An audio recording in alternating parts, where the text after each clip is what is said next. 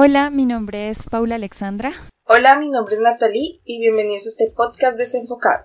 El día de hoy vamos a hablar sobre la nueva película Bohemian Rhapsody, que pues es acerca de uno de nuestros músicos favoritos, creo yo, y pues el cantante favorito de, una, de varias generaciones, eh, que es eh, Freddie Mercury.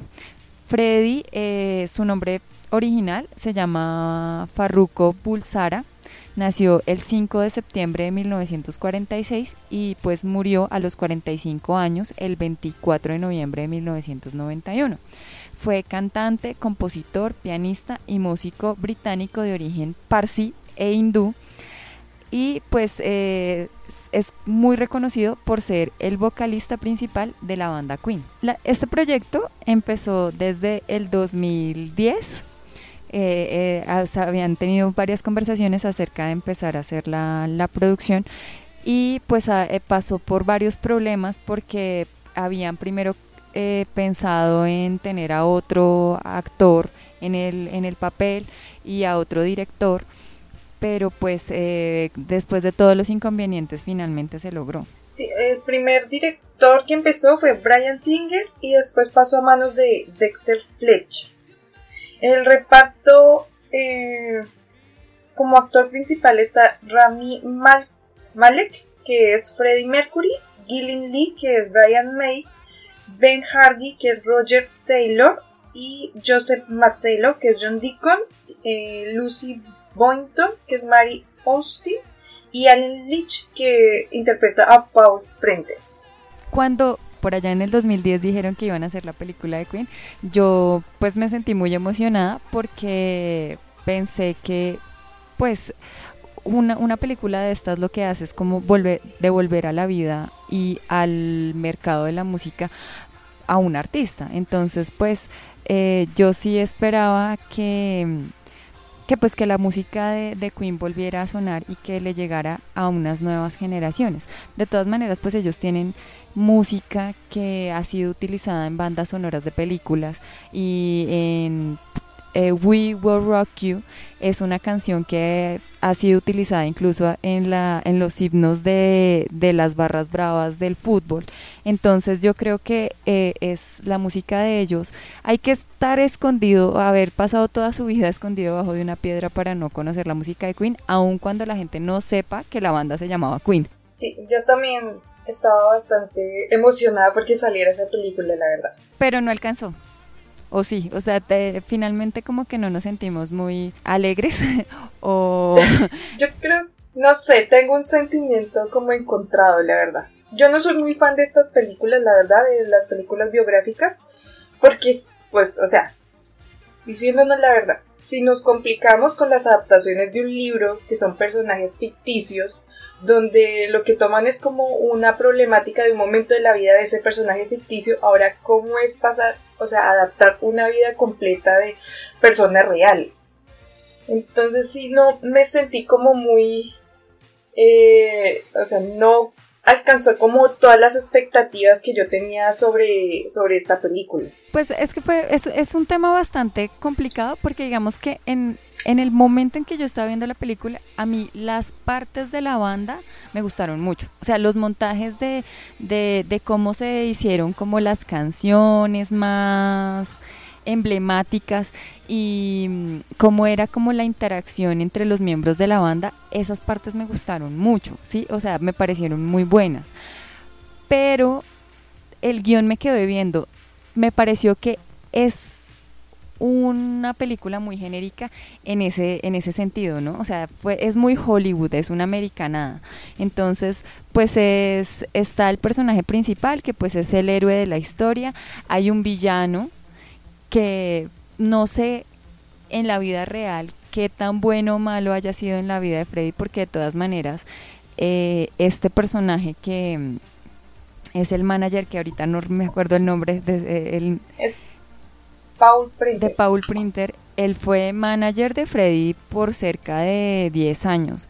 Entonces, pues no sabemos en realidad cómo fue la relación entre ellos y si es verdad que fue tan mal o no. Obviamente, pues para el desarrollo de la película eh, es la fórmula que siempre utiliza Hollywood, que es tener a una persona, eh, tener como al héroe de la historia y pues al villano como para desarrollar el guion.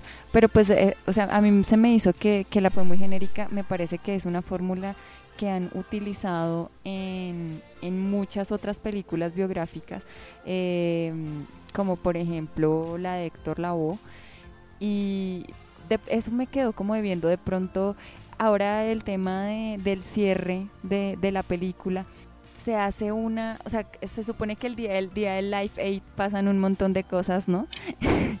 Sí. o sea, es como el, el, desenlace pasa todo en el mismo día y Freddy era un tipo súper productivo que logró hacer un montón de cosas el último día, encontró el amor de su vida y mm, se, se ah, salió del closet con la familia y hizo el super concierto.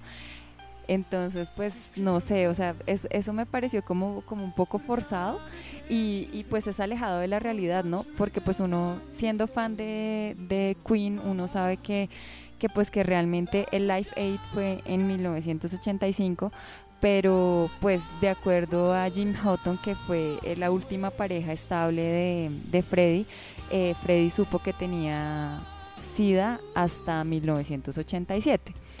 Entonces, pues, eh, y además de esto hay otros eventos que, que, yo digo que lo de la gente que pues realmente ha sido fan de, de, la banda sabe que no ocurrieron en la misma línea de tiempo que presenta la película, ¿no? Entonces yo creo que también eso genera una insatisfacción. Sí, o sea, a mí cuando yo entré a ver la película, a mí algo que me pareció como muy interesante y que no me había pasado con otras películas es que yo veía personas en sus 20 hasta personas como entre sus 50, 60 años. Entonces yo decía, ¿cómo un, cómo un grupo, como una persona puede reunir a tantas generaciones? Eso me pareció muy, muy bonito. Y otra de las cosas es que yo realmente cuando vi la película la disfruté pero fue más que todo por la parte de las canciones. Tuvieron canciones que la verdad hasta me hicieron lagrimar el ojo y, o sea, creo que mi boleto lo pagaron fue las canciones porque realmente el guion sí me pareció bastante flojito ya después de que uno lo empieza a analizar, después de que sale de la emoción de, de la película, sí, fue muy flojo, muy muy flojo y uno de los errores, como, como decías antes, es la cronología. Sí, exacto. O sea, las canciones, bueno, ¿qué se puede decir de la banda sonora de la película? O sea, que es maravillosa. Las canciones de, de Queen son geniales. Y, por ejemplo, toda la parte del ensamble de Bohemian Rhapsody es espectacular. O sea, se queda uno cantando y además que es como, como el inicio, el montaje, aunque eso ya es una fórmula que se ha utilizado en otras películas biográficas de, de cantantes y de músicos, es como, el, como empiezan a hacer el ensamble y la composición de la canción y después cómo se presenta en concierto. Y esas partes estéticamente también me parecieron muy buenas, ¿no? O sea, la recreación del concierto y el tema de, vestuario y, de como de esa atmósfera de, concierto, esas escenas me parecieron muy, muy buenas. Pero, pero sí, o sea, yo creo que la película es una película muy genérica, o sea, utilizaron la misma fórmula de siempre para hacerla. Sin embargo, pues rescato en el tema estético que sí hubo un esfuerzo por el tema de, de los vestuarios, por el tema de, de, los colores que se utilizaron, que, que, te hacen sentir como en la época en la que estaban pasando los hechos. Y mm, en fotografía, creo que la, fotografía fue muy apropiada, aunque el, hay un, en el tema del, del Live Aid hay un problema de CGI muy grave con el público. Uy, sí, de verdad, yo también cuando estaba viendo eso era como, ok, me siento en un juego. Sí, sí, sí. Porque desde, desde que la cámara empieza a bajar al, al, estadio, desde ahí ya se ve, ya se empieza a ver todo el CGI, entonces sí fue como, uy, sí, fue bastante raro. Se veía como feito. Sí, bastante raro. Sí, a mí también me gustaron mucho, mucho, mucho esas escenas. A mí me gustó mucho la puesta en escena, de, en cuanto, así independientemente el guion me parece que los, los actores hicieron una buena interpretación. Aunque el actor principal había partes que no era como que se viera tan igual a Freddy porque yo siempre, o sea, se me hace que él, se veía muy delgado. O muy delgado para lo que... Y, se me hacía una persona muy bajita. No sé si era una percepción visual o qué, pero se me hace que era mucho más bajita que, que Freddy Mercury. Lo que pasa es que Freddy es un tipo, era un tipo muy imponente. O sea, además que él era, era delgado, pero yo pues no sé hasta qué punto él haya sido de pronto como nadador, porque Freddy tenía los hombros muy anchos, o sea, él tenía la espalda ancha. Y eso era lo que no lo hacía ver como tan delgado, o sea, su, su contextura y de pronto como el tamaño de su cabeza y eso es diferente al tema de, de, eh, de Malik, porque pues él no es tan Sí, o sea, es delgado y, la contextura es un poco diferente. Pero pues, o sea, realmente a mí, desde una opinión muy personal, a mí el que más se me hizo parecido a, a el original fue Brian May. El, el, sí. Sí, o sea, se, sí, sí, sí. Me parecía muchísimo. De hecho, de hecho vi una foto de los dos juntos, muy seguramente estudiando el guion, porque pues tengamos en cuenta que esta película eh, es producida por, por Brian May y por... ¿Cómo se llama el otro? Roger Taylor. Por eh, Roger Taylor. Ellos fueron eh, productores de esta película. Tal, tal vez también por eso está un poco sesgado el tema del guion, porque yo me imagino que trataron de, de que la imagen de ellos quedara muy limpia, ¿no? O sea, no, no se pasaron por los laditos unos temas que de pronto había sido importante tocar, pero que de pronto por cosas personales a ellos no les interesaba que salieran. Pero Sí, o sea, vi una foto de, de, los de ambos juntos, seguramente como estudiando el guion, y se me hicieron muy parecidos. O sea, la, la personificación de, de, Brian May fue como la más cercana. Porque, por ejemplo, con Roger Taylor, el actor que eligieron para cerrar Roger Taylor es, tiene la cara muy bonita para ser Roger Taylor. Pero... No, o sea, él era, o sea, yo sí, él era churro, pero es que los rasgos de este actor son muy delicados, como no sé. Mm, pues sí, a mí también el otro que se me pareció bastante fue el, el actor que hizo de John Deacon. Sí. También me pareció que se, que se parecía. Sí, pero es que bueno, ahí hay un problema y es que, eh, eh, bueno, el, actor que hizo de John Deacon es el actor que, o sea, yo pensé en Jurassic Park apenas lo vi. Lo siento en el alma.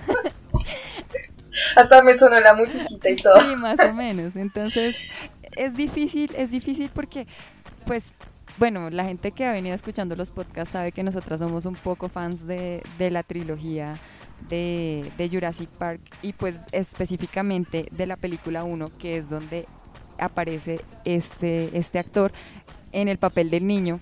Entonces, eh, eh, tiene uno como el rayón en el disco duro y es difícil separar eh, eh, al actor de, del personaje, ¿no? Aunque hizo un muy buen trabajo, ah, desde una opinión muy personal, me parece que él hizo un muy buen trabajo en, en, esta adaptación y en la personificación con todos los detalles y el pelo y eso de, de John Deacon. Sí, igual creo que él desde esa de Jurassic Park no había vuelto a salir casi nada. O sea, no, no, en casi nada había vuelto a salir, entonces creo que la única referencia que tenía era Jurassic Park. Pero sí, en cuanto al casting, no puedo decir que alguien lo hizo mal, realmente no, me parece que lo personificaron bastante bien. Y, pero la película sí estuvo, la película sí estuvo muy light, no, o sea, creo que había que profundizar en más temas, debía ser más profundo a lo que fue ahora que el tema, el tema de la, de la homosexualidad de, de Freddy, creo que la marcaron mucho, pero no lo marcaron de una forma como muy apropiada. El tema de la escena en la que se conoce con Jim, con Jim Houghton no me convenció mucho. Pues yo, o sea, yo sé que Freddy era una persona muy extravagante y que pues que para la época y todo pues caía en todo ese tipo de excesos y todo, pero pero yo no sé, o sea, esa escena me la sentí como tan forzada, como ah, no sé, no, no me convenció. Sí, a mí tampoco, a mí realmente tampoco me convenció mucho. no sé, bueno, igual no lo conocí ni nada, pero sí se me hizo bastante extraño como que hiciera eso. No sé. Sí me fue bastante, bastante extraña esa escena. Sí, exacto. La parte de la conversación de pronto fue buena y esto, pero, pero yo lo sentí así como forzado. Además que de pronto se aleja un poco de, la profesión real de, de, Jim, ¿no? Porque Jim era como, como estilista, creo. Sí, era estilista. Según lo que dicen, él, ellos se conocieron como que en un bar y después de un, como un año y medio, algo así, se reencontraron y ahí empezaron como, como una relación, no sé si de amigos o cómo, pero empezaron a tener una relación ellos dos. Eso es lo que he escuchado, no sé. Sí, exacto. O sea, de todas maneras, el, el tema con Jim Hutton es, es complicado porque pues él era la pareja de, de Freddy cuando ya en sus últimos años él, él fue la persona que se mantuvo con Freddy. Sin embargo, eh, Freddy mm, creo que no le dejó sino como 50 mil libras esterlinas en su testamento porque casi todo se lo dejó a, a Marie. Sí. Y Jim Hutton se ha aprovechado mucho de la imagen de Freddy para vender unos libros, o sea, creo que publicó creo que dos biografías de, de Freddy. Y no sé, o sea, el tema es como complicado porque y aquí lo hacen lucir como, como pues el tipo súper buena onda que llegó a salvar a Freddy. Y yo he sentido, no sé si estoy equivocada, que eh, después de, de, la, de la muerte de Freddy, él se aprovechó mucho como de la imagen y de que la gente sabía que los dos estaban juntos para hacer dinero de otras formas. Entonces, no sé, eso es una cosa que a mí me dejó como un mal sabor de boca. Obviamente, pues ya ninguno de los dos está y que en paz descansen los dos.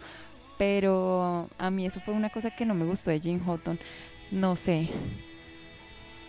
Pues es que ahí hubieron bastantes errores. Por ejemplo, hay uno que dicen que Jean y, Mary, no, ellos no, no se caían como muy bien. Según lo que he escuchado, no se caían como muy bien.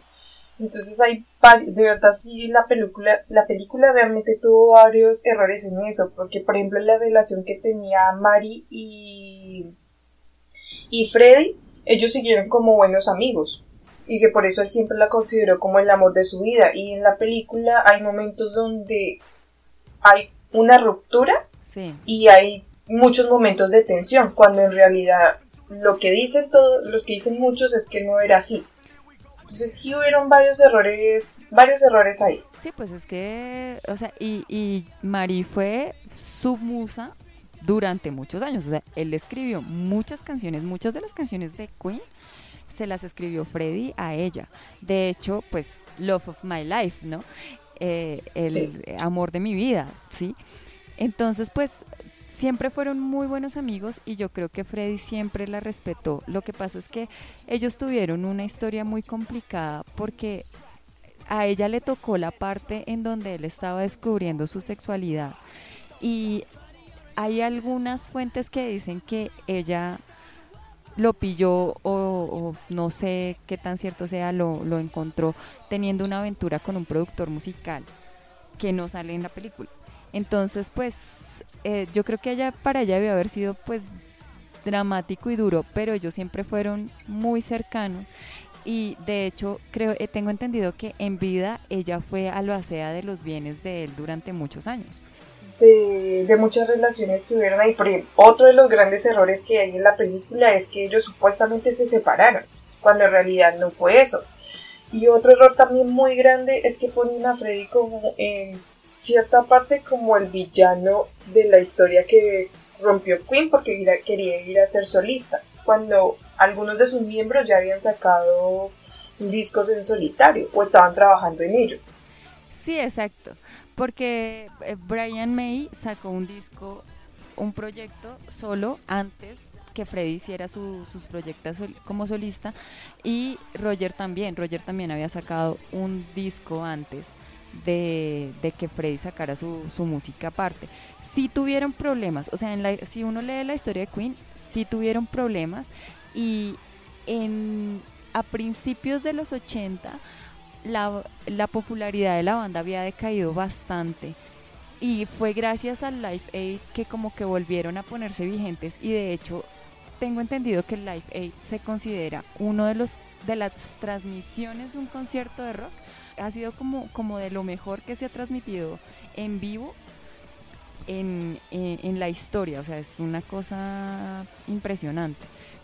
Pero sí tuvieron problemas, o sea, en, en la historia de Queen dice que ellos sí tuvieron muchos problemas y que sí estuvieron distanciados un tiempo, pero de pronto no de la forma en la que se mostró en la película. Obviamente, lo que tú dices, o sea, adaptar una vida de una 45 años de, de, una persona en una película pues es muy complicado. Sí, igual a mí me gustó mucho ese final, que hayan terminado en ese concierto, pero ahí fue donde complicaron todo el orden cronológico para hacerlo como que cupieran esa idea cinematográfica hollywoodense. Entonces, no sé, creo que ahí tengo como mi amor y odio en ese final de la película. Sí, o sea, y además que al final siente uno que hicieron falta cosas, por ejemplo, como de pronto de la infancia de, de Freddy, porque, porque sí, a mí me parece que trataron de retratar el tema como que la familia eh, pues no estaba de acuerdo con el tema de que él fuera cantante y esto, cuando realmente, cuando si tú lees la biografía de Freddy, ellos, los papás, le pagaron unas clases extras en, en, África porque ellos vivieron, o sea, Freddy nació en Zanzibar, que es está ubicado en donde hoy está Tanzania, pero el papá de él trabajaba como con, como con el gobierno, como con las Naciones Unidas de, de ese territorio, y entonces era como tesorero y le tocaba viajaba mucho al África y ellos tuvieron que mudarse a Bombay y eh, Freddy acudió como a un internado, se llamaba como St. Peter's la eh, School y ellos le pagaban unas clases de música, de hecho Freddy aprendió a tocar el piano en el colegio. Y eh, nunca tomó clases de, canto porque él se especializó, fue como en el tema del piano en, en sus clases de música. Pero eh, los papás fueron los que, los que le apoyaron el tema. Y otra cosa que nos sale en la película es que Freddy sí fue a la universidad en, en Londres, fue a la escuela de arte Erling y él logró su, su diploma como diseñador gráfico. De hecho, el logo, que pues eso es algo que sí sale en la película, que él fue el que diseñó el logo y la imagen de, de, Queen, ¿no? Pero lo hizo desde el conocimiento que tenía porque él era diseñador. Lo mismo también fue diseñador de ropa, de hecho mientras estaba estudiando creo que es, entiendo yo que tuvo, sacó una línea de, de ropa. Y eh, en su antes de, de, Queen él perteneció a una banda que se llamaba como Ibex. Y durante esa época, ¿sí?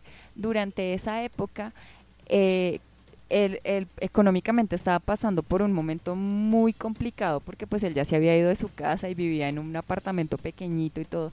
Y lo que él hizo para poder como sobre, sobrellevar los gastos fue comercializar ropa. Y, o sea, comercializar ropa en vintage.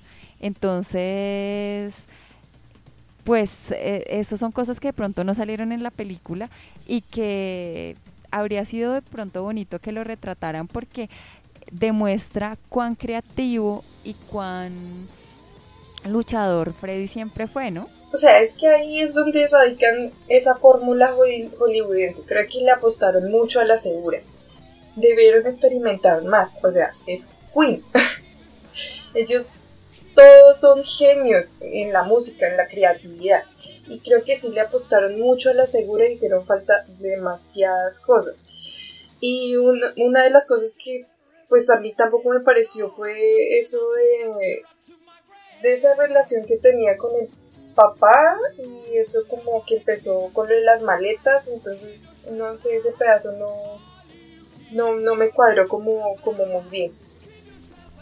Sí, además que muchas, en muchas biografías dicen que Freddy no era una persona religiosa, o sea, que él no practicaba la religión eh, que traía de los papás, pero que él sí estaba orgulloso de, su, de su background, o sea, de, de dónde venía y de su familia, ¿sí? que tenía una descendencia más india que, que británica, pero él sí estaba orgulloso de eso y lo que, lo que muestran en esta película es que él negaba completamente a su familia y eso no es tan cierto. Entonces, sí, eso no sé, o sea, como, como que lo que tú dices, o sea, es una fórmula de, de hacer la película, pero pues de todas maneras yo creo que es, está basado en la vida de, de Freddy, pero no se puede decir que sea una copia de, de los hechos reales porque pues por todo el tema del orden cronológico y todo, no se puede asegurar eso. Sí, yo creo que esa parte de, lo que a veces dice, o sea, como que dice que no era, como que no aceptaba como sus raíces, lo tomaron fue de que él se cambió el nombre, pero lo único que se lo cambió es porque él decía que él necesitaba algo que la gente le gustara y lo, y lo encontrara atractivo. Entonces ahí sí utilizaron como como ese jueguito ahí con el cambio que él tuvo del nombre. Pero es que, bueno, por lo menos el tema de lo de Freddy. Se supone que eh, en la película dicen que, fue que él se lo cambió como porque sí, pero realmente si, si ustedes van a leer la biografía de Freddy, a él en África fue que le pusieron el sobrenombre. Y habla de que incluso la familia adoptó el sobrenombre y también lo llamaba Freddy. Sí. ¿Sí? Entonces, es como un poco mentira. Ahora, el tema de, Mercury es porque primero eh, Smile, que era la banda que estaba en la que estaban Brian May y Roger Taylor, se llamaba Smile, ¿no? Antes de, de Freddy. Y la productora de ellos se llamaba Mercury Records. Ahora hay una canción eh, de, de Queen, de, bueno, de Freddy, en donde él habla de la mamá, pero se refiere a ella como, como eh, Mother Mercury, no sé qué. Y entonces él dice, y en una, alguna entrevista él decía que sí, que efectivamente eh, era por, por un tema personal, o sea, obviamente no dijo que era porque pues Freddy era un tipo muy privado, o sea, él escribía sus canciones, pero a la hora de la verdad el tipo era tímido y muy privado y él trataba como de guardar como sus cosas personales para él. Pero él hizo la insinuación de que había algo en su familia y por, e, o sea, como, ¿cómo decir? Como que a la mamá por alguna razón él la asociaba con el tema del Mercury. Entonces no sabemos exactamente qué es, pero el, el aparentemente ese apellido que él eligió tenía una relación con algo de la mamá. Entonces, pues no sé. o sea, sí, yo creo que fallaron bastantes cosas. Por lo menos cuando empecé, encontraron con lo de la banda que inició Queen. Dicen que él como que era solo fan de ellos y no lo conocían, cuando en realidad él conocía al, al cantante y bajista de esa banda. Entonces ahí como que hacen un revuelto compañeros de... la universidad. Sí, de la universidad. Pues yo creo que no lo incluyeron tanto porque según la historia que está en la película, él no estudió en la universidad. Ah, sí, exacto. O sea, por eso, o sea, esa parte hizo como falta. Ahora, el, el tema de, de que a él le habían ofrecido entrar como segunda voz a Smile, ¿no? que él, o sea, sino que él dijo que no, porque pues de todas maneras se estaba probando con Invex, estaba probando suerte a ver si la banda, la banda triunfaba. Y de hecho, después de Invex, él estuvo cantando con otra banda que se llamaba Sour Milk. No le duró mucho, creo que estuvo como seis o siete meses con ellos, pero en esa banda ellos tocaban tres noches a la semana. Y básicamente 1969, eh, ellos ya se conocían, o sea, eh, Freddy ya conocía a Brian y a Roger en 1969.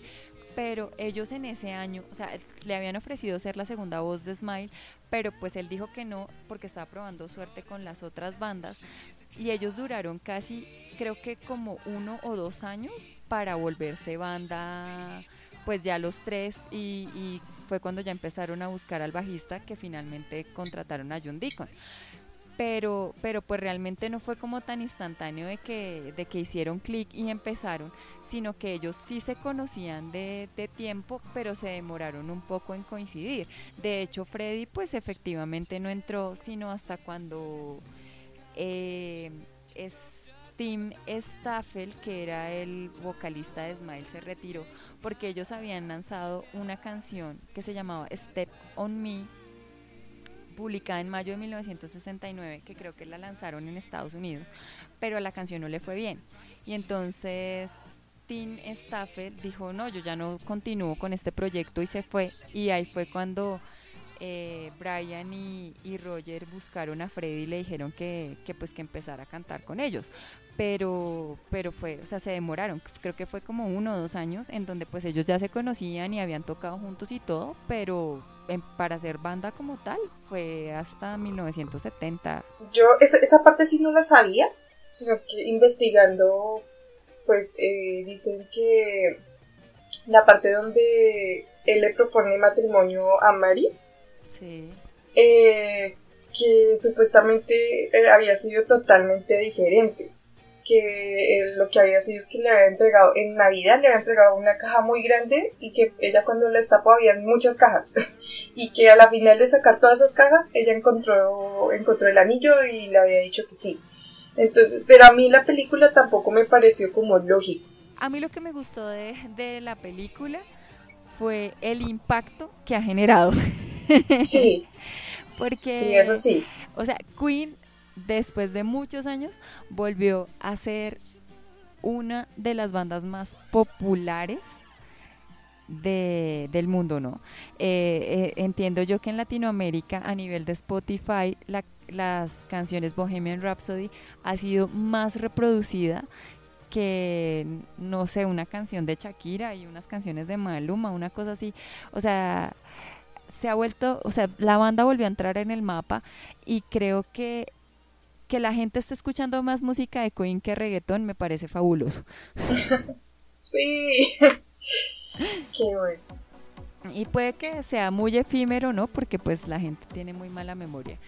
Pero, pero a mí me parece que, que abre la posibilidad a, a, un nuevo público y a unas nuevas generaciones de escuchar la música, ¿no?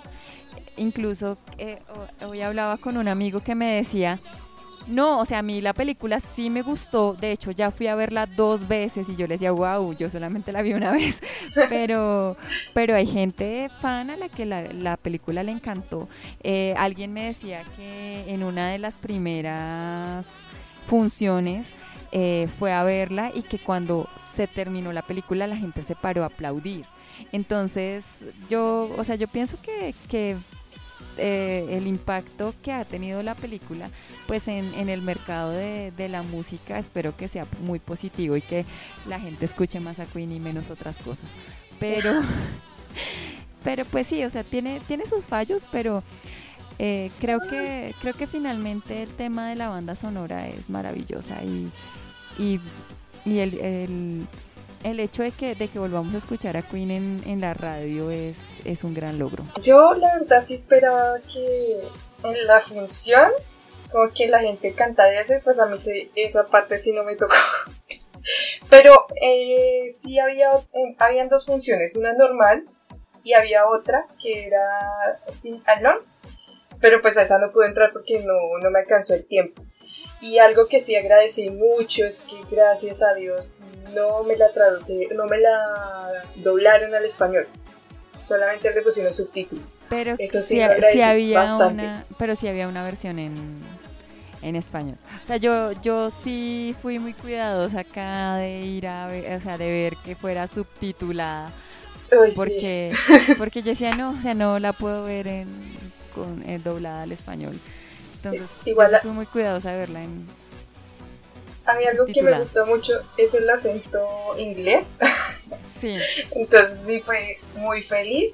Pero aquí sí no trajeron, eh, no lo trajeron, casi todas las funciones eran en inglés. Qué bueno. La, la de sí, porque es que normalmente casi no puedo ver muchas películas en el idioma original porque son muy tarde, las dejan muy tarde las que son subtituladas.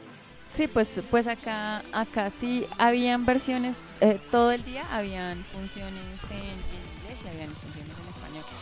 La del Sing Along no la vi, pero pues la verdad yo sí estaba cantando, yo sí canté bastante durante toda la película y de hecho la persona con la que iba me estaba mirando como feo porque me decía cállate, pero no me importó, igual canté. No, pero es que cuando empezó a, sonar la de We Will Rock, ¿no? We, Will, Rock You. Ay, Dios mío, yo voy... La que sí me hizo llorar un poquito fue la parte esa de cuando sonó la de Bohemian Rhapsody, esa me hizo lagrimear. La de Love of My Life, of My Life también. Ah, me hizo lagrimear. No, es, o sea, fue, fue bueno. O sea, la parte de la adaptación de la música y la parte de la banda fue muy buena. Y pues creo que esto es todo por hoy. Eh, les agradecemos mucho la compañía y pues cuéntenos si ustedes ya fueron a ver la película y si les gustó o si no les gustó. Y pues nada, eh, por ahí les recomiendo que vayan a ver Animales Fantásticos y dónde encontrarlos. Eh, también les recomiendo esa y también la que estoy esperando mucho, la de, aunque no me gustan estas eh, cintas de biografía, es la de Elton John. La de... Ay, no tengo bien el nombre. Rocketman. Esa, esa la estoy esperando pues sí, esperemos a ver qué tanto, aunque yo no soy muy fan de Elton, pero, pero pues ahí será ir a ver. Ah, yo sí soy, yo soy muy fan de Elton y además soy muy fan del, del que lo va a... Del que lo va a, a sí, lo va a encarnar. Ay, Dios mío, me encanta. Está en inglés, no mentiras, pero me encanta. bueno, entonces que, que tengan una feliz semana. Chao. Chao.